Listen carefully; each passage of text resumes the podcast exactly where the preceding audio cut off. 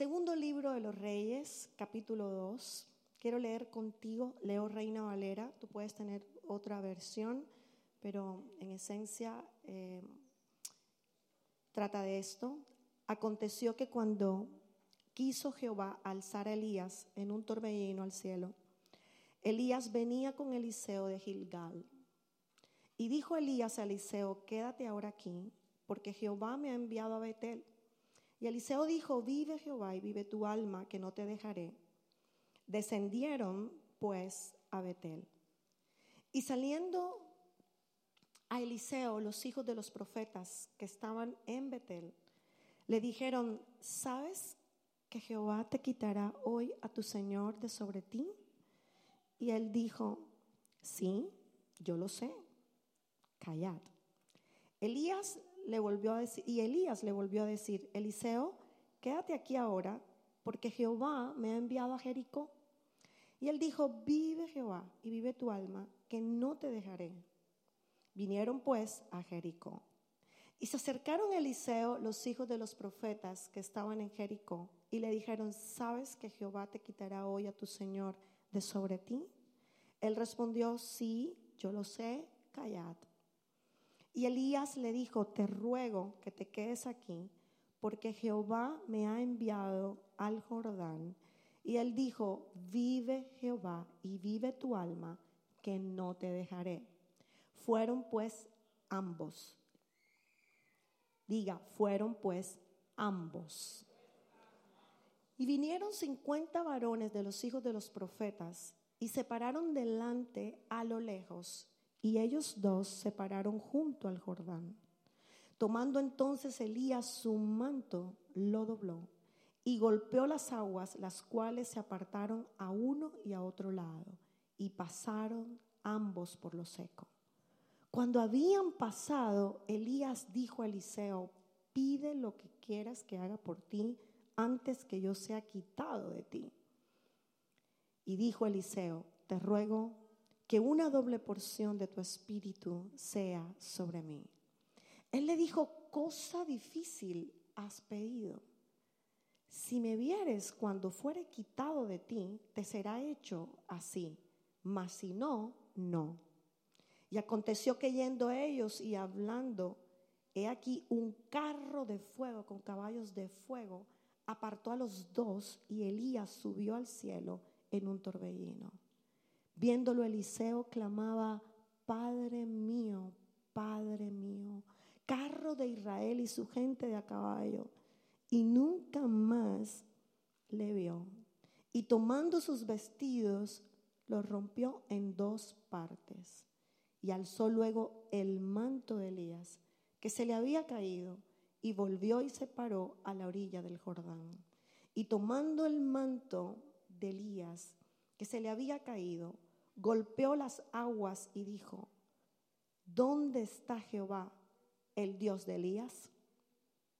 Y así que hubo golpeado del mismo modo, diga, del mismo modo dile al, dado, del mismo modo, no lo olvides, del mismo modo, las aguas se apartaron a uno y a otro lado y pasó Eliseo. Y viéndole los hijos de los profetas que estaban en Jericó al otro lado, dijeron, el espíritu de Elías reposó sobre Eliseo. Y vinieron a recibirle y se postraron delante de él. Diga qué palabra tan profunda y hermosa nos ha dado Dios. Diga, Qué bendición. Normalmente nos gusta hablar de la sobreabundancia, ¿cierto que sí?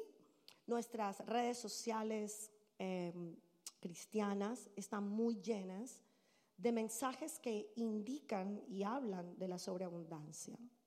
En ocasiones se exacerba el término hasta el punto que pareciera que estuviera por encima de otras connotaciones y otros principios que son determinantes en la vida del reino. Nos hemos levantado bajo un esquema muy marcado por hablar sobre abundancia únicamente en el ámbito financiero. Yo creo en un Dios de prosperidad. Creo en un Dios que te puede pasar de la provisión a la sobreabundancia en tus finanzas. Yo creo en un Dios que puede darte más recursos de lo que tú has imaginado. Yo creo en un Dios que te puede sorprender hasta el punto que tus hijos y tus generaciones no tendrán necesidad de nada de lo que tú has padecido. Yo creo en un Dios que se abre camino para bendecirte. Creo en un Dios que es el dueño del oro y la plata. Él lo ha dicho, mía es el oro, mía la plata, mío el oro, mía la plata. La gloria postrera de esta casa será mayor que la primera, ha dicho el Señor. Yo creo en ese Dios, ese es mi papá, ese es mi padre. Yo creo que tú debes creer en lo mismo. Tu economía no depende de lo que dice el mundo, tu economía depende de lo que el Dios Padre te ha entregado. Un Dios que no tiene ningún tipo de límite para bendecirte. Ese es tu Dios. Ese es tu Dios. Diga, ese es mi Dios.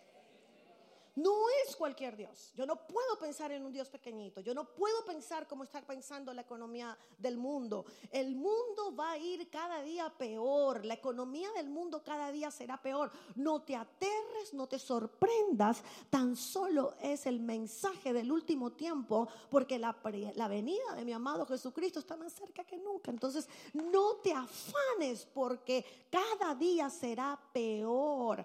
Cada día el infierno imprimirá mayor peso a las autoridades locales, gubernamentales, a nivel mundial, la moneda, el mundo se va a mover con una economía declinada para que el hombre de pecado pueda aparecer y traer la solución aparente. De manera que la iglesia que conoce la palabra sabe que no hay problema con eso. Tan sencillo, Dios está hablando de cuán cerca está Jesucristo y su segunda venida pero en tu casa, en tu provisión, ¿sabes? Dios ha dicho, te voy a mover del estado de provisión y te llevaré a la sobreabundancia. Si ese es el Dios que tú crees, apláudelo en esta hora, apláudelo en tu casa, di, ese es mi Dios.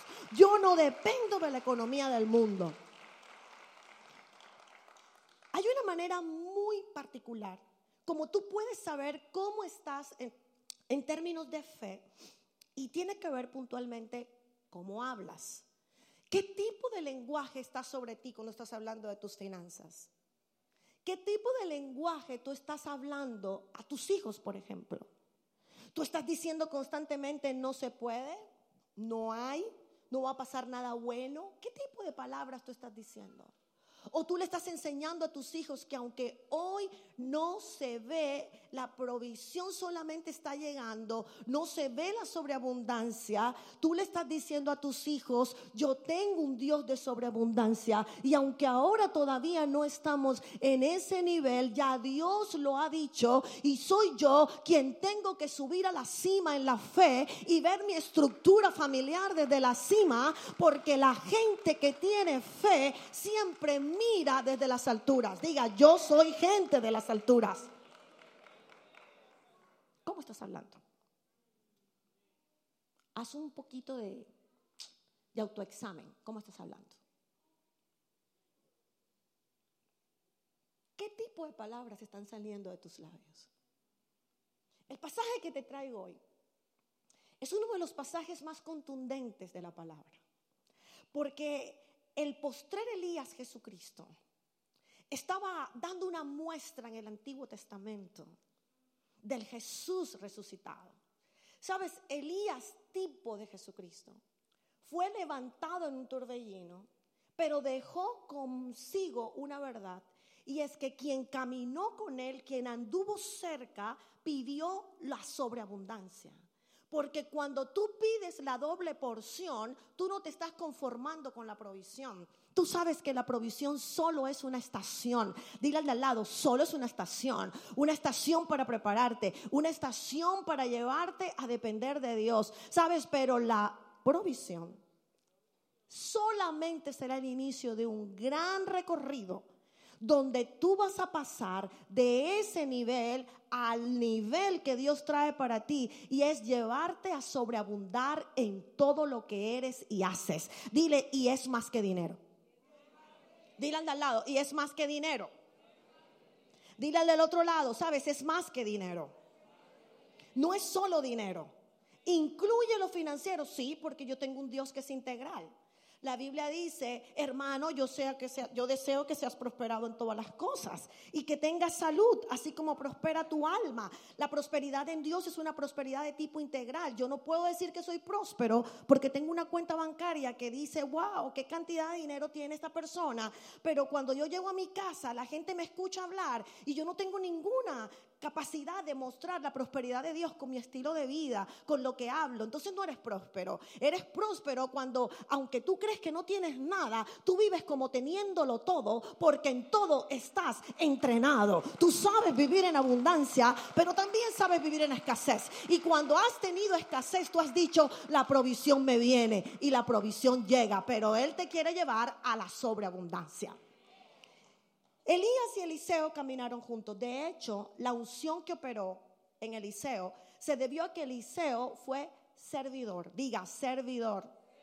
Uno de los significados del nombre Eliseo es Dios es mi salvación. Diga, Dios es mi salvación. Dios es mi salud. Me gusta lo que significa Eliseo. Ese nombre es poderosísimo. Si usted le quiere llamar a un hijo Eliseo, tranquilo, le está poniendo un nombre excelente. Dios es mi salvación. Dios es mi salud. Eliseo pudo caminar con Elías y en el momento crucial en el que Elías ya había determinado seguramente, no lo dice la Biblia, pero lo infiero, tal vez Elías pudo haber pensado, ya ha sido suficiente lo que le he dado a Eliseo. Ya Eliseo está entrenado, ya tiene con qué, con lo que le he bajado ya es suficiente. No necesito ser más por Eliseo, pero Dios puso en Eliseo lo que necesitas para pasar del estado de provisión al sobreabundante momento de tu vida y es que la gente que quiere lo sobreabundante es gente que persevera, es gente que no se conforma solamente con el estado de provisión para decirle a la gente yo tengo un Dios chiquito, no, yo tengo un Dios muy, muy grande. Hay, hay una canción, Pastor David, yo no sé si tú la conoces, es súper viejita, que dice, yo tengo un Dios muy, muy grande. ¿Lo conoces? Maravilloso es Él, siempre amoroso, siempre victorioso. Maravilloso es Él. Él nunca, nunca, nunca me deja. Siempre a mi lado Él está. Me levanta cuando caigo y su Yo tengo un Dios muy, muy grande. Imagínense que yo cantaba esa canción, Pastor David, cuando yo estaba pequeñita. Eso hace un montón de tiempo. Eso hace un montón de tiempo. Pero mis papás vivíamos en, en, Barranquilla, mi ciudad. Un saludo de Barranquilla, un saludo de mi familia, la iglesia Boston Central, la iglesia AMI, Pastor Iván, la pastora Malena. Un abrazo de mi esposo, Alejandro. Le servimos al Señor juntos. ¿Sabes? El Señor me enseñó desde niña que no me puedo conformar con lo que veo, sino con lo que creo. Si lo vas a aplaudir, lo más fuerte.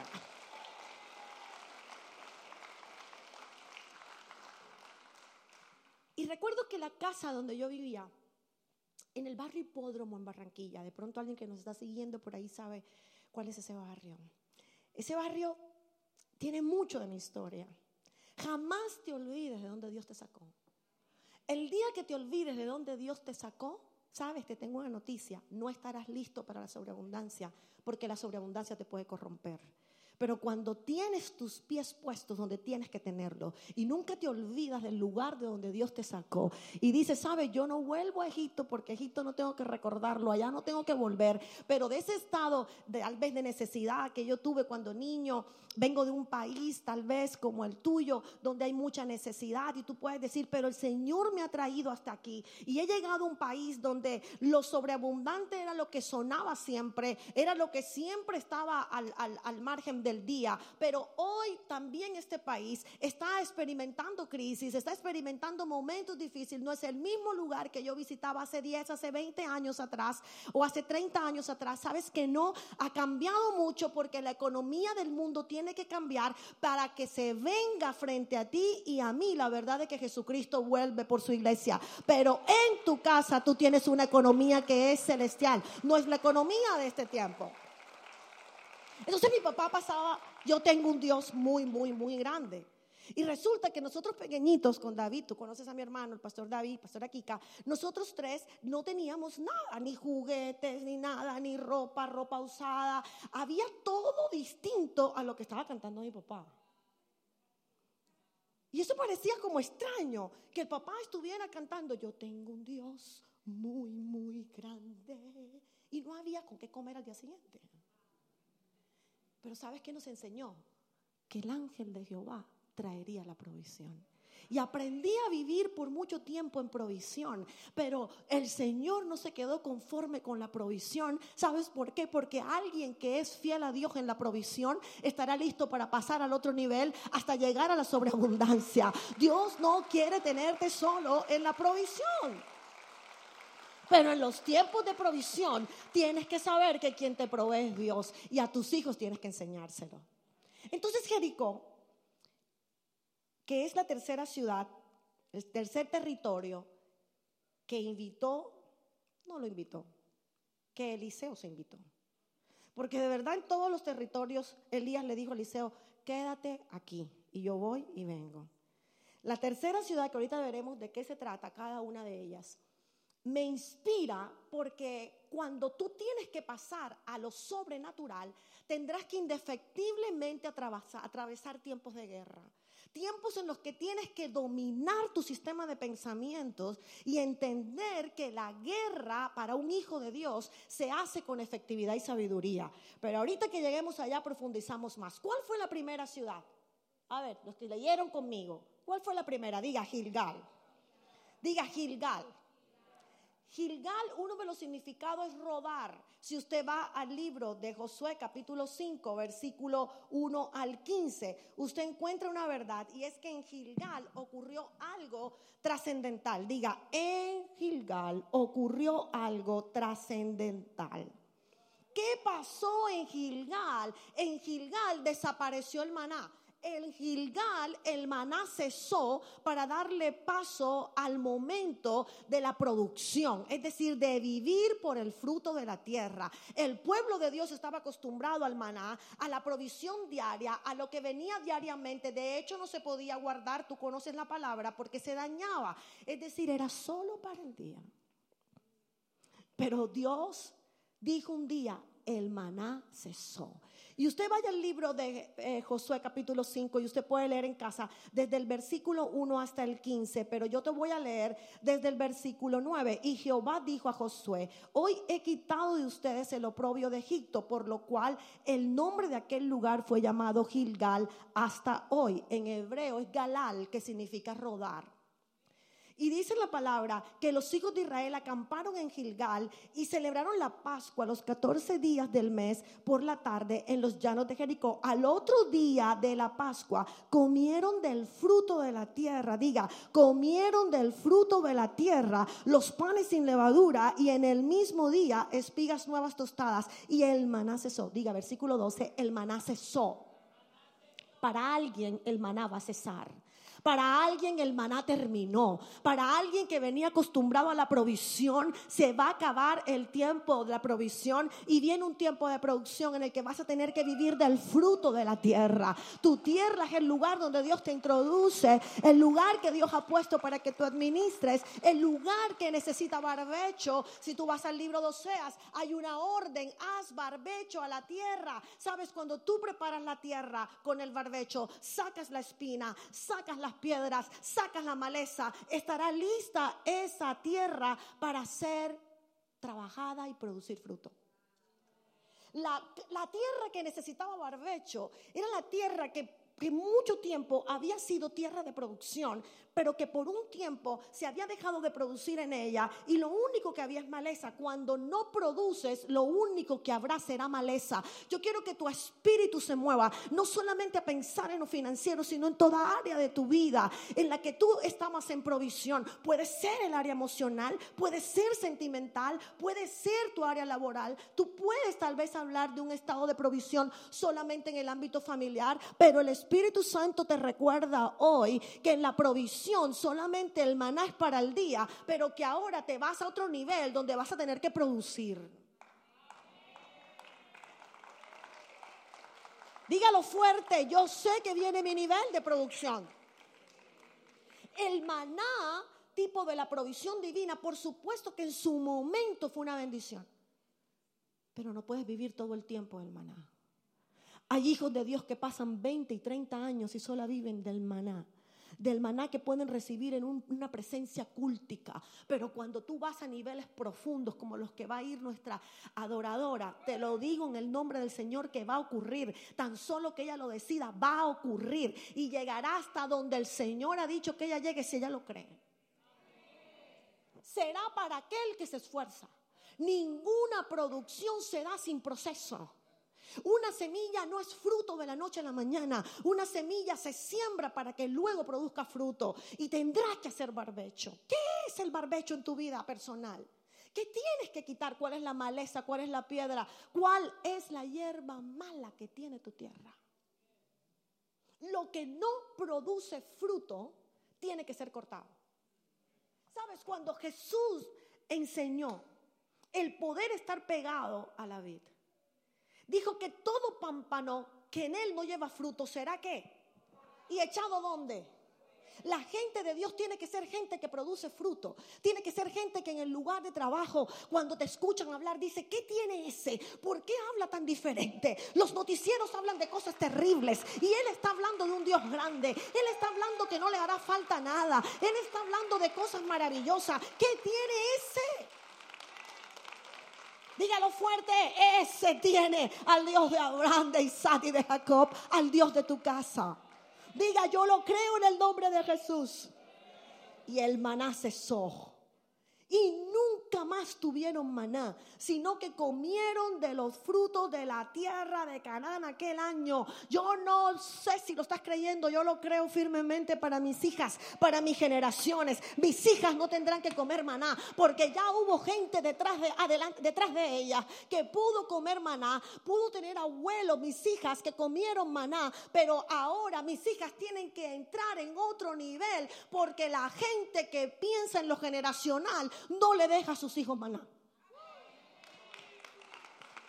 Te lo digo nuevamente, la gente que piensa en lo generacional no le deja a sus hijos maná. Si eres un papá, un abuelo que estás aquí, dale un fuerte aplauso al Señor y dile, yo no voy a dejar maná, yo voy a dejar otra historia. Mira que te mando que te esfuerces y seas valiente. Tus hijos tienen que ser gente que dé fruto. Pero no darán fruto si antes no te ven dando fruto a ti. Hay gente que todavía sufre porque tiene que dar al reino.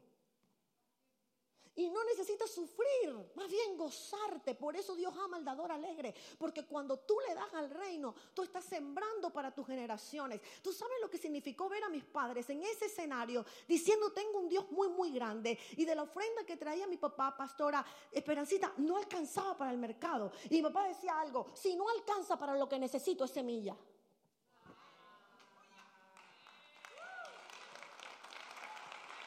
Dale fuerte ese aplauso a él si no alcanza para lo que necesito, es semilla. Y en el libro que el Señor me permitió escribir, Jesús ganó. Eh, muchos de ustedes se lo han leído. Gracias, Iglesia New Season, por, por apoyar ese libro. Gracias, de verdad, Pastor Esperancita, Pastor David. Gracias, gracias, gracias, Maisa. No he visto a Mai, pero yo sé que ella tiene que estar por aquí. Gracias por todo el apoyo recibido. Sabes, en ese libro Dios me permitió dar algunos testimonios, solo algunos de muchos. Y uno de ellos es que un día no había con qué comer, no había el almuerzo. Y el Señor dijo a través de mi papá, va a venir el ángel de Jehová a traernos el alimento. Y el ángel de Jehová llegó, tocó la puerta a través de la vida de un hermano trajo comida, carne. Y mi mamá dijo, voy a preparar un sancocho. Sancocho en mi país es una sopa espectacular. No sé cómo se llama por acá, por Honduras, por otros lados, no sé, pero en mi país se llama sancocho. Y sancocho tiene tal vez carne, costillas, tiene yuca, plátano, es deliciosísimo. Yo amo comer sancocho. Un aplauso para mi Barranquilla del alma. Sabes, cuando mi mamá preparó eso, era tan abundante lo que trajo este hermano, era tan grande la provisión de ese día, que mi mamá estuvo tentada a decir, voy a guardar. Pero ¿qué pasa con el maná cuando se guarda? ¿Qué pasa?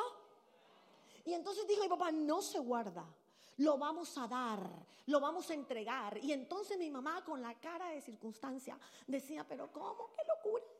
Orado, hemos pedido que el ángel de Jehová aparezca. Y apareció. Y, y vino todo este sancocho de bendición. Y resulta que ahora este Señor me está diciendo que lo entregue todo. Tienes que entregarlo, dijo porque mañana Dios traerá su provisión. Estábamos en tiempo de provisión, pero en un tiempo de provisión Dios activaba lo que venía a través del corazón de un papá y una mamá que sabían en qué Dios estaban creyendo. Esa es tu voz en tu casa. Tú tienes una generación que no cree, una generación que se debate entre el no creer y el no creer más nada. Es la generación que describe Daniel en el capítulo 11, versículo 37, del Dios de sus padres no hará caso, ni de Dios alguno, ni del amor de las mujeres, se enseñoreará sobre todas las cosas. Esta es la generación que tenemos al frente. Pero si tú vuelves a la palabra y tal Eliseo le dice, yo soy como un Eliseo que se pega de un Elías y dice, yo sé que mi redentor vive, aún del polvo de donde esté. El Señor me va a levantar. Mis hijos no van a tener necesidad de ningún bien. Ninguna área será desprovista de bendición a causa de que yo me levanto como un Eliseo en este tiempo. Entonces Eliseo no se conformó. Y Eliseo perseveró. Cuando se le dijo, quédate, él dijo, vive Jehová y vive tu alma. Es decir, vive Jehová y viven todas tus emociones que estás experimentando, que estás queriendo dejarme porque tú crees que ya yo tengo todo, que yo no te dejaré. Esto es un principio de liderazgo indefectible. Paréntesis, si eres líder de esta iglesia, pégate de ese hombre, pégate de la autoridad pastoral, camina con él. Pastor, no te voy a dejar. Pastor, yo voy a estar aquí. Pastor, voy a caminar contigo. Eso no es sobre honra, eso es entender que el depósito que el hombre de Dios tiene es necesario para los Eliseos que Dios quiere formar. Diga, yo puedo ser un Eliseo. Gilgal entonces representa ese tiempo que solo ves y vives la provisión. Pero luego Elías le dice a Eliseo, sabes, vamos a avanzar, quédate aquí, yo me voy a Betel. El nombre Betel significa casa de Dios. Betel es otra estación en la que tú puedes entender firmemente que en Betel los principios de Dios, los principios del reino, lo que aprendes en la estructura de conocer que tú eres la iglesia del Dios viviente, es principio de vida que vas a entregar para tus generaciones. Betel es el lugar donde va a pasar, escucha, quizás algunos momentos de prueba. Si tú vas al libro de Génesis 35, 15, tú encuentras el momento en el que Jacob pudo declarar ese lugar como casa de Dios. Sabes, Dios ha permitido que tal vez has pasado por momentos de pruebas, hayas pasado momentos difíciles.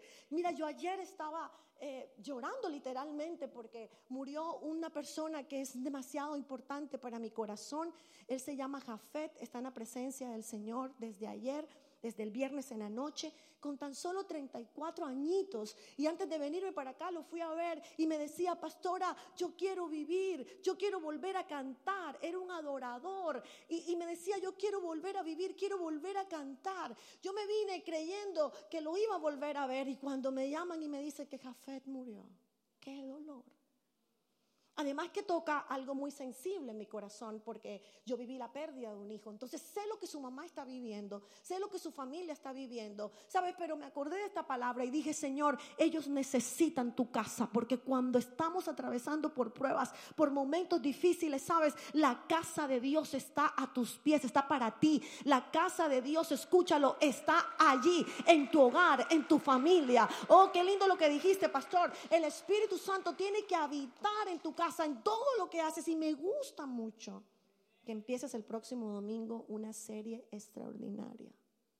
Si tú caminas con el Espíritu Santo, lo tienes todo. Aún en los tiempos de prueba, de dolor, de dificultad, allí en la casa de Dios algo grande Dios va a hacer. El paso por la prueba te hará, sabes, aprobado para poder estar listo para otro nivel de bendición.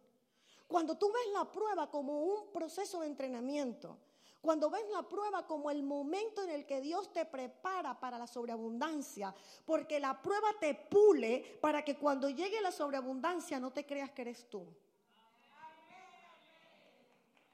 Se lo vas a aplaudir, aplaudir. Hay gente en el pueblo de Dios que ha podido imprimir tanto humanismo a la iglesia de Jesucristo yo estoy de acuerdo con los estudios, estoy de acuerdo con que la gente que trabaja en salud mental esté muy, muy eh, eh, inmersa en los ministerios de hoy por hoy, porque estamos luchando contra una avalancha terrible de problemas emocionales. La salud mental está peligrando en el mundo entero. Esto es pandémico. Y por supuesto yo creo en todo eso. También creo en administrativos que son llevados a nuestras congregaciones para ser más efectivos en la multiplicación de recursos. Todo eso está bien. Pero cuidado cuando sustituimos la presencia del Espíritu Santo por todo lo humano porque lo humano va a perecer. Y lo único que no perecerá será la presencia del Espíritu de Dios. Su palabra jamás pasará. Cielo y tierra pasará, pero su palabra no pasará. Diga, la palabra del Señor no pasará jamás. Diga, no pasará. Diga, la palabra del Señor no pasará.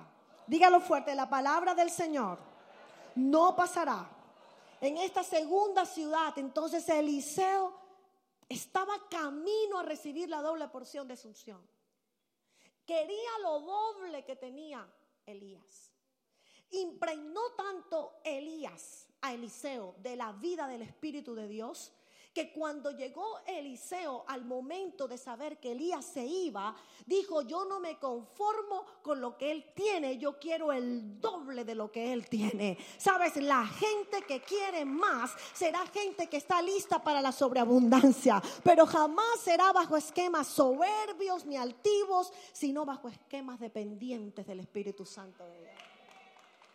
Oh mujer que estás aquí, quizás estás esperando tu esposo, tu príncipe azul, pero ¿qué tal si antes de que llegues tú descubres que hay un lugar más cercano a tu padre y es tu lugar de altar? Y cuando llegas allí tú dices, Señor, estoy atravesando esta prueba. Yo no veo nada en el escenario, pero tú has prometido mi esposo, has prometido, Señor, darme mi hogar. Sabes, mujer, cuando te levantas de allí dices, sabes, yo te entrego este sueño, mi Señor, y aunque no lo veo, ahora yo me deleito con el esposo de esposos, con el que todo lo llena, para que cuando llegue ese que tú me tienes, yo no lo voy a idolatrar, yo no lo voy a poner por encima de ti, porque en mi tiempo de prueba tú fuiste primero y fuiste todo. Aleluya. Aleluya. Diga aleluya. La gloria de Dios está aquí. Si lo vas a aplaudir, dile, Señor, yo creo que tú me tienes para algo grande. Dígalo, iglesia New Season. Mire todas las sillas. Colóquese en pie. Y va a mirar todas las sillas. Los de acá van a mirar para allá. Los de acá van a mirar para allá. Y los de acá adelante van a mirar para alguno de los dos lados, el que esté más cerca. Extienda su mano. Y diga, vive Jehová y vive tu alma. Que no solo se llenarán, sino que seremos tan multiplicados que nos tocará hacer más de un servicio. Pero cuando ese día llegue, Toda la gloria será para ti, Señor. Jamás te robaremos la gloria. Jamás robaremos tu nombre. Porque la gloria postrera de esta casa será mayor que la primera, ha dicho el Señor. Si lo crees, dile, Señor, yo lo creo, aplaude su nombre. Dilo, dilo, dilo, dilo, yo lo creo. Diga, yo lo creo. Diga, yo lo creo. Diga, pruebas y dificultades que quieren hacerme abortar mi anhelo de lo sobrenatural salen ahora. Diga, la prueba es simplemente mi entrenamiento. Para poder entender que tu prueba es entrenamiento, tienes que romper con una mentalidad del pobrecito yo. El pobrecito yo, el espíritu de autocomiseración, es un cáncer para un hijo de Dios que quiere lo sobrenatural. Jamás Dios te pasará la otra estación a menos que agradezcas en la que estás.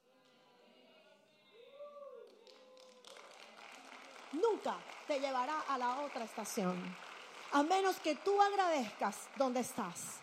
Coloca en tu lenguaje el lenguaje del agradecimiento, el lenguaje de si se puede, el lenguaje de nos vamos a esforzar, vamos a trabajar duro, vamos a producir más liderazgo, vamos a preparar más gente entrenada o oh, para la alabanza. Hay alguien que está entrenándolos para los medios, perfecto. Díganos, vamos a otro nivel en nuestros medios. Todo eso está maravilloso porque lo que viene para esta iglesia es mucho mayor, mucho más grande, pero escucha la gloria gloria siempre será de Él. Betel te sirve para eso, para que nunca robes la gloria de Dios. Cuando me decían mis padres pequeñitas, ustedes van a tener esto, aquello, y, parecía locura. Yo decía, mi papá está loco. ¿Cómo está diciendo mi papá eso? Mira, aquí no tengo ni zapato que ponerme. Tengo el zapato roto y mi papá está diciendo que yo voy a tener para darle a otros, que multitudes nos van a rodear y que vi una multitud de niños, de adolescentes y una cantidad de cosas que yo decía, mi papá está loco. Sé un loco de fe en tu casa que cuando ya no estés, tus hijos digan, mi papá era un profeta, mi papá era un profeta, mi papá pasó profetizando nuestro futuro, mi papá dijo lo que seríamos, ¿sabes? Eso es tu llamado, tú tienes que ser un Elías para tu casa. Nunca vendrán los Eliseos si Elías no hace presencia. El espíritu y el carácter de Elías será aquel que va a hacer volver, a conectar la generación. Necesitas el espíritu de Elías para que tu hijo suelte la rebelión, por ejemplo. Necesitas el espíritu que operó en Elías para que tú puedas decirle a los baales de este tiempo, sal de mi casa vestido de pornografía, vestido de música pornográfica, vestido de satanismo, vestido de ocultismo, vestido de todo espíritu de promiscuidad, todo espíritu que daña la sexualidad de mis hijos. Te vas, Baal, de mi casa porque mi casa es un Betel. Oh, aleluya. Mi casa es un Betel. Mi casa es un Betel, es casa de Dios. No aceptes otra cosa. Tu casa tiene que ser casa del Dios viviente. Puedes tomar tu lugar si estás cansado. Mira, mira, Dios mío, dile al de al lado. No vamos a perder a los nuestros. Hoy tengo el privilegio, junto con mi familia, de servirle a Dios formando nuevas generaciones. Son dos colegios. Y esto te lo digo solo por la gloria de Dios. Un día, cuando mi papá lo fundó, siendo mi hermana y yo educadoras, dijo, lo voy a hacer porque Dios me dijo que lo hiciera. Y un día será el primer lugar en este país. Me lo dijo a mí, su hija mayor. Yo dije, mi papá está loco. ¿Cómo que en esta que está arrendando.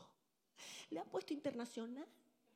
Y mi papá, esto me da vergüenza con mis amigas, las del colegio donde yo trabajo, que tienen tantos recursos. Y mi papá está loco. Y conociendo lo que estaba pensando, me dijo, un día sabrás que Dios le habló a tu papá. Porque Dios habla.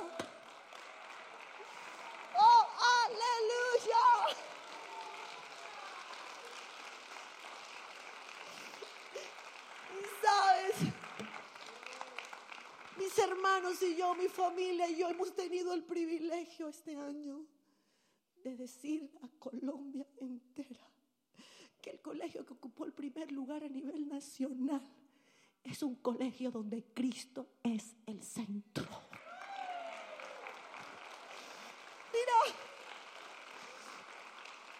estoy como mamá celosa que no acepto que ninguna gloria se la lleve un hombre. ¿Sabes? Porque la gloria será siempre del Maestro Jesucristo. Cuando tus hijos tengan aquello con lo que han soñado, cuando tus hijos tengan todo lo que Dios ha prometido para ellos, se acordarán que tuvieron un Elías en casa. Se acordarán y dirán, yo no quiero caminar lejos de lo que él tuvo. Yo no quiero caminar lejos de esa Débora que se levantó como madre. Yo creo que mis padres me han abierto el camino para que hoy tenga lo que Dios un día dijo. Eso es para ti, papá, donde estás en esta hora. Diga aleluya. Aleluya la tercera ciudad, el tercer momento donde Elías le dijo, quédate aquí, yo voy para Jericó. Es tu lugar de guerra. Jericó fue el escenario de una gran batalla. Jericó fue el escenario de las siete vueltas para que cayeran las murallas. Yo no sé cuál es tu Jericó hoy. Yo no sé cuáles son las murallas que tienes frente a ti. Yo no sé cuáles son. Tal vez son murallas tan grandes que tú dices, yo no creo que esto se pueda pasar. Pero en Jericó, el lugar donde te vuelves un guerrero, el lugar donde dejas de confiar en tus fuerzas y confías en las fuerzas y las estrategias del Dios viviente, harás cosas solo por obediencia. Siete vueltas, siete vueltas. En la sexta vuelta no pasaba nada. ¿Usted sabe lo que es dar una vuelta? Y que nada pase. Era mucho territorio dando la vuelta. No era un lugar de corto espacio. Pero Dios dijo que eran siete vueltas. Pero hasta la sexta no pasó nada. Pero el que persevere hasta el fin, ese será salvo. En la séptima vuelta las murallas cayeron. Jericó te prepara para ver que esto se trata de algo más que tus fuerzas. Mía es la guerra. Sabes, hay uno que pelea por ti. Tú peleas por mí. Yo lo puedo sentir. ¿Lo has dicho? Poderoso gigante, a mi lado estás. Tú peleas por mí. Estás dejando que en la pelea que estás librando en tu trabajo. Hay alguien aquí que tiene un jefe terrible. Está siendo atormentado por un jefe enviado por el mismo reino de las tinieblas para desestabilizarte. Pero el Señor le dice a esta persona, quédate callado, no pelees, no te defiendas, solamente búscame en intimidad porque yo voy a pelear por ti. Y en los próximos días vas a ver al Dios que resuelve esa situación. No sé si alguien lo toma aquí o allá. Sabes, hay alguien que puede decir, yo lo tomo en esta hora. Hay uno que pelea por mí. Jericó es el lugar donde te ejercitas en valentía. Este es el tiempo donde la iglesia de Jesucristo tiene que ser valiente y esforzada. Mira que te mando que te esfuerces y seas valiente, no temas ni desmayes, porque yo, el Señor, estoy contigo donde quiera que tú vayas. Es el tiempo para que lo tengas más que en tu memoria, en tu corazón y vivas conforme a esa verdad, porque la gente que pasa por Jericó es la gente que sabe que la guerra se hace con estrategia. Si tú vas al libro de Deuteronomio, capítulo 20, tú encuentras una verdad que quisiera que te la leyeras en casa y sabes, son las leyes de la guerra. Diga leyes de la guerra. Diga leyes de la guerra. Deuteronomio capítulo 20 es un texto poderosísimo que cuando tú lo tienes en mente y lo sacas por allí y lo tienes bien cerquita de tu casa, te va a enseñar palabra que te va a servir para todo lo que estés viviendo. Dice la Biblia que cuando tú salgas a la guerra contra tus enemigos, si tú ves caballos, si tú ves carros, llámese carros, caballos a toda la gente enemiga tuya, ¿ok? Carros, caballos y un pueblo más grande que tú, diga, más grande que yo. no tengas temor de ellos. Diga, no tengas temor de ellos la gente que está atravesando Jericó, la gente que está atravesando, este nivel de guerra, tiene que soltar el temor. Diga, yo no le tengo miedo a los diablos que están allá afuera. Yo solamente le temo al Señor. Me deleito en él. Hay cristianos que hablan más del diablo que de Dios. Lo vi en la ventana, lo vi en el techo, lo vi por allá. Yo digo, Señor, ¿será que va a soportar su salud mental tanto demonio que ve? Y eso es preocupante vi el diablo en tal lado, lo vi está en todas partes, ¿ok? Es el príncipe de este siglo. Así que lo ves en todo lugar, en la música, en todos los montes está. Relájate, ahí está, porque está cumpliendo, sabe, la palabra del Señor. Sabes que esta gente cada día irá detrás del infierno que provee Satanás, pero tu casa marca la diferencia. En tu casa hablamos del Dios viviente. En tu casa ponemos la mesuzá de Dios en la puerta. En tu casa ponemos la palabra que le da vida a las generaciones. En tu casa se habla palabra de Dios. No temas. No temas, te dice. Cuando yo tengo temor, porque claro que me da temor, a todos nos da. Yo tengo un lugar chiquitico en mi casa, en mi apartamento, pastor. Se llama mi rincón de oración. Es bien chiquitico. Pero todas las guerras que he librado, las libro ahí. Tiene menos de dos metros cuadrados, de dos metros cuadrados. O quizás eso es lo que tiene. Mi esposo sabe más de eso que yo. Pero cuando yo me coloco allí, en mi rincón de oración, se silencian las voces. Y allí encuentro el equilibrio de mis emociones. Te lo dice una mujer que tuvo un duelo patológico y que estuvo clínicamente enferma de su mente. Pero he descubierto en estos 10 años últimos de mi vida que no hay lugar donde tengo al mejor de los psiquiatras y los bendigo porque trabajo con ellos, al mejor de los psicólogos y los bendigo porque trabajo con ellos. Se llama mi amado Espíritu Santo de Dios.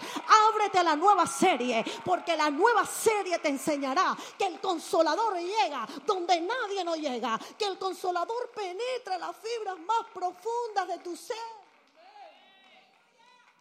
Claro que lloro, claro que me quiebro, claro que tengo días tristes, por supuesto que sí, pero hay algo por dentro. ¿Qué dice? Aunque hoy estás triste Tú no dejas de adorar al Dios que te llamó.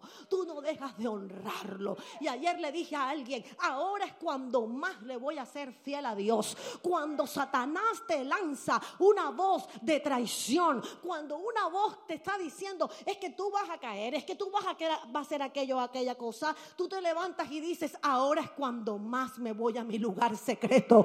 Porque ahora viene mayor fidelidad. Ahora viene mayor entrega.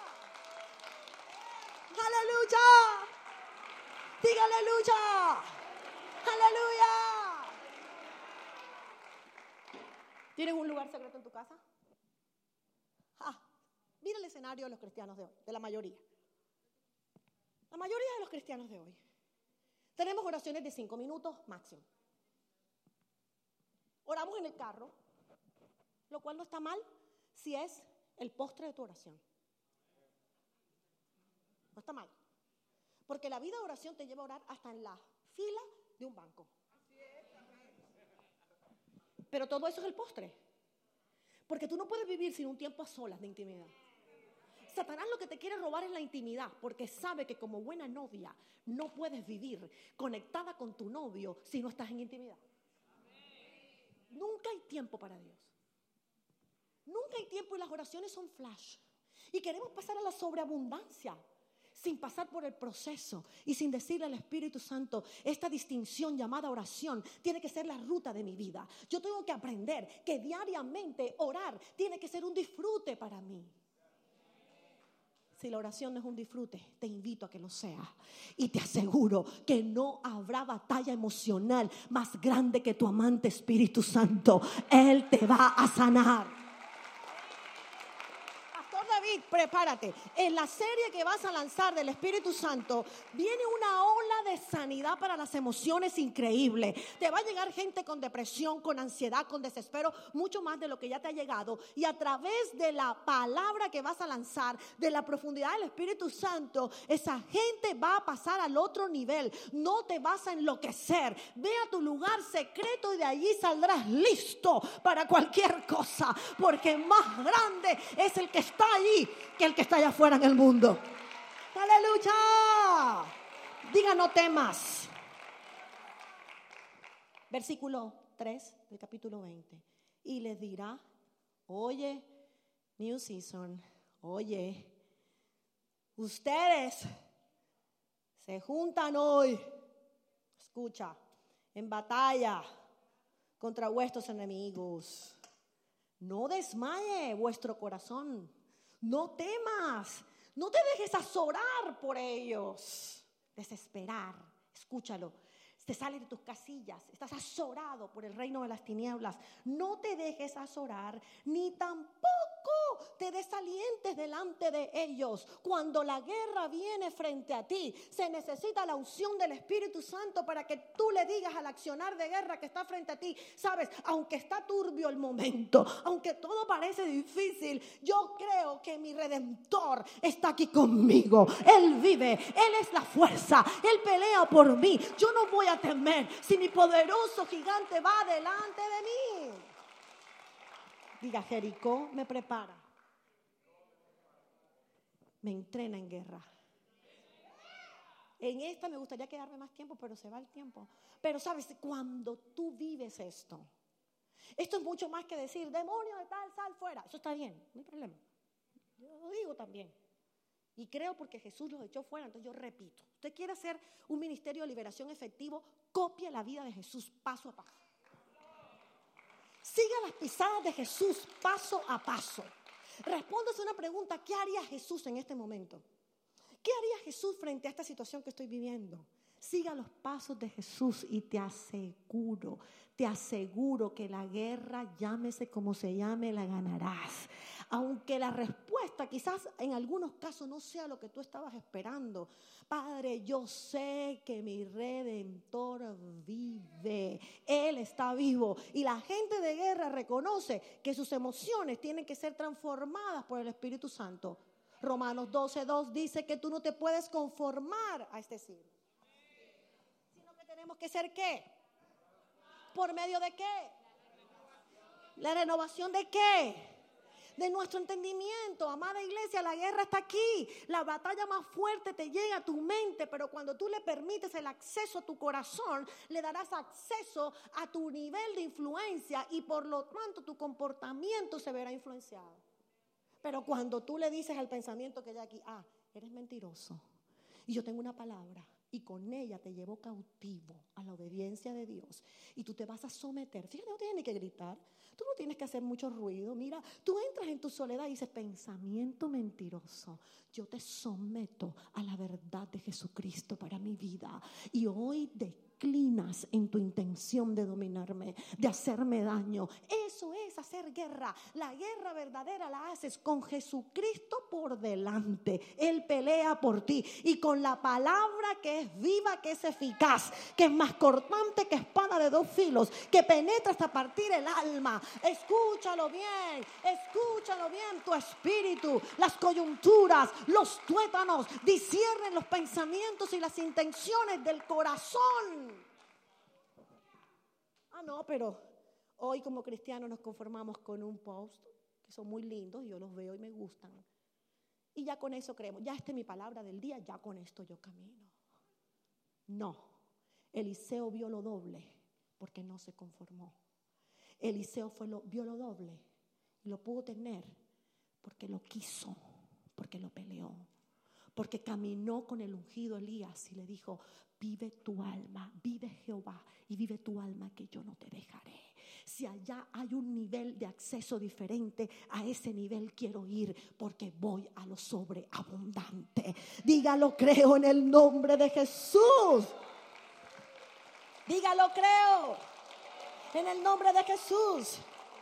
Diga, el Señor, el Señor me lleva de la provisión al nivel en el que yo muchas veces tengo que ser probado en mi fe para accesar a un nuevo manto. Es un nivel de guerra en el que conquisto lo que creía que no era conquistable. Pero llegó un cuarto lugar. Y ese cuarto lugar se llama Jordán. Diga Jordán. En el Jordán Eliseo vio lo sobreabundante. En Eliseo tú tienes el testimonio vivo de quien, que, quien tiene la capacidad de tomar el manto de unción y doblarlo.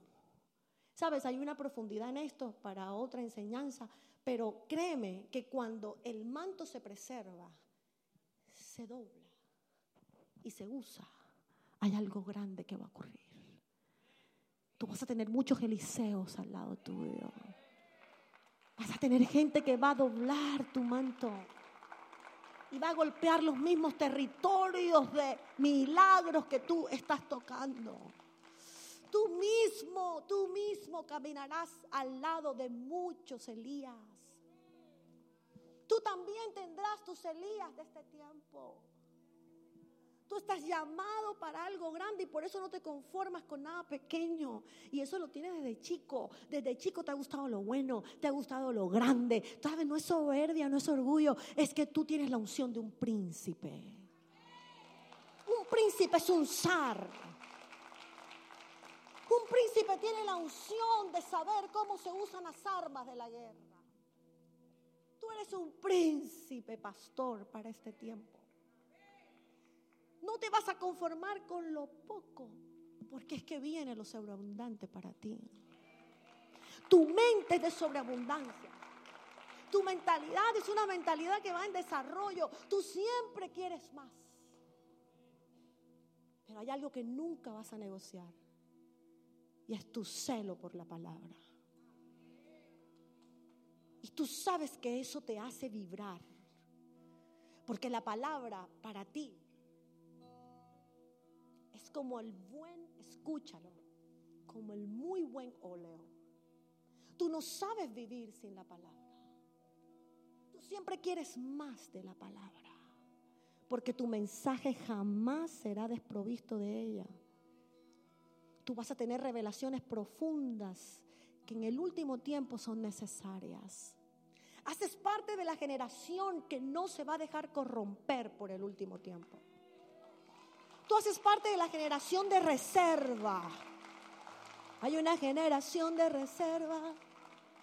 Y en esa estás tú. Generación de reserva, veo, veo generación de reserva. Vas a tener que llamar a gente de tu edad, gente como tú. Sabes, los vas a inspirar para que sean Eliseo de este tiempo. Vas a tener que llevarlos por Gilgal. Vas a tener que llevarlos a caminar por Betel. Vas a tener que llevarlos a conquistar sus Jericó. Pero vas a llegar a la sobreabundancia porque allí te habrán visto tan de cerca. Habrán visto quién eres, ¿sabes? Porque tú predicas con lo que eres. Es el manto más poderoso. Elías predicó con lo que era. Nadie quiere el doble de otro a menos que eso sea altamente refrigerante, poderoso y extraordinario. Si Eliseo quería lo doble de Elías, es porque lo que proveía, lo que daba Elías, era tan, tan extraordinario que él dijo, yo quiero el doble. Tú serás como eso. La gente que camina contigo. Administra muy bien tu soledad en los tiempos a solas. Administra muy bien tu gestión emocional. Tú eres un hombre extraordinario para cosas extraordinarias. Y lo mejor está por venir, Pastor David. Oh, aleluya, aleluya, aleluya. Colócate en pie en esta hora. Oh, aleluya, aleluya, aleluya. Su presencia está aquí. Levanta tus manos al cielo. No sé en qué momento te encuentras. Quizás muchos de ustedes están en provisión. Quizás muchos de ustedes están atravesando tiempos de guerra, de pruebas. Pero estarás listo para llegar a lo sobreabundante. Y tú me dirás que yo estoy en lo sobreabundante porque me está yendo muy bien financieramente. No, no solamente eso quiere Dios entregarte. Viene una sobreabundancia espiritual para ti, donde vas a tener una literal, literal sed de su presencia. El Espíritu Santo se va a derramar en esta serie. Pastor David, me vas a contar y me vas a decir, tuviste razón. Lo que el Señor te dijo es así, es verdad. Aquí hay gente que le va a costar terminar el servicio en los próximos domingos a causa del derramamiento del Espíritu Santo en este lugar. Hay algo bien grande que se gesta en la presencia del Espíritu, ¿sabes? Porque nada que es sobrenatural, nada que camina por encima de lo normal, será aquello que no tenga la lupa del Espíritu Santo. El Espíritu de Dios está aquí en esta hora. Levanta tus manos al cielo. Y aquí, y aquí, ¿qué dijo Eliseo? Elías le dijo a Eliseo, pide lo que quieras que haga por ti, antes que yo sea quitado de ti. Y dijo Eliseo, te ruego que una doble porción de tu espíritu sea sobre mí. Levanta tus manos y dile, Señor, yo quiero el manto que habitó en Elías para transmitirlo en mi zona de influencia. Señor, dame Dame tanto que los que están alrededor mío quieran de eso que tengo. Anhelen de lo que tengo, Señor. Hoy viene un río a tu vida, viene un río a tu vida. Hay ríos que están corriendo a través de las redes. Hay ríos que están corriendo allá donde te encuentras. A través del canal estás siguiendo esta enseñanza. Sabes, hay algo que se está gestando en tu vida. Hay algo que está llegando a lo más profundo de tu ser, donde tú estás. Oh, yo no sé si tú eres capaz de doblar tus rodillas donde estás. Si puedes salirte al pasillo y decir, Dios, dame, dame, dame una doble porción. El Espíritu de Dios está esperando gente anhelante del manto de unción. La razón por la que tuvo ese manto, ¿sabes? Esa consigna del doble, la doble porción del Espíritu es porque lo pudo ver. Elías es tipo de Jesucristo. Levántate iglesia y di yo puedo verte Jesús. Yo no voy a perder mi mirada de ti, puestos los ojos en Jesús, el autor y consumador de la fe. Padre, yo vengo hoy como una Débora, Señor a decirle a esta casa, no habrá císara que pueda contra ti. No habrá nadie que pueda destruir mi propósito a donde te quiero llevar. Padre, hoy mueve lo más profundo del corazón del liderazgo de las mujeres aquí presentes. Yo clamo porque cada hombre que esté aquí al salir de este lugar, él mismo buscará la inscripción para ese retiro de hombres. Porque se levanta uno que como sacerdote es capaz de cambiar todos los días la leña de su casa y sacar las cenizas. Porque cada mañana tendrás leños nuevos para que la zarza, para que el fuego jamás cese en tu casa. Padre, yo clamo en este momento. Que tu espíritu venga ahora a cada corazón y revele, revele que el Jordán está ahí. Que se abrirá camino a un lado y a otro para que pases el lugar seco. Porque vas a poder golpear el manto, con el manto las aguas vas a poder tocar, escúchalo, las aguas con el manto, las crisis, las pruebas, los momentos difíciles necesitan un manto ungido. Padre, yo clamo con todas mis fuerzas por una generación que no doble sus rodillas ante los baales de este tiempo. Padre, yo creo que vienen tiempos para el New Season donde la gloria de tu espíritu fluirá tanto que el que llegue, Señor, recibirá libertad, recibirá la consigna de la unidad de su matrimonio. Hay un matrimonio aquí que en la mañana de hoy habló de divorcio, han mencionado la palabra divorcio y el Señor hoy rompe todo vínculo con el infierno que ha traído destrucción para tu casa y te vas a levantar con un voto nuevo. No habrá divorcio en tu casa, te vas a levantar con un voto distinto porque un nuevo manto de unción viene sobre tu casa. Oh,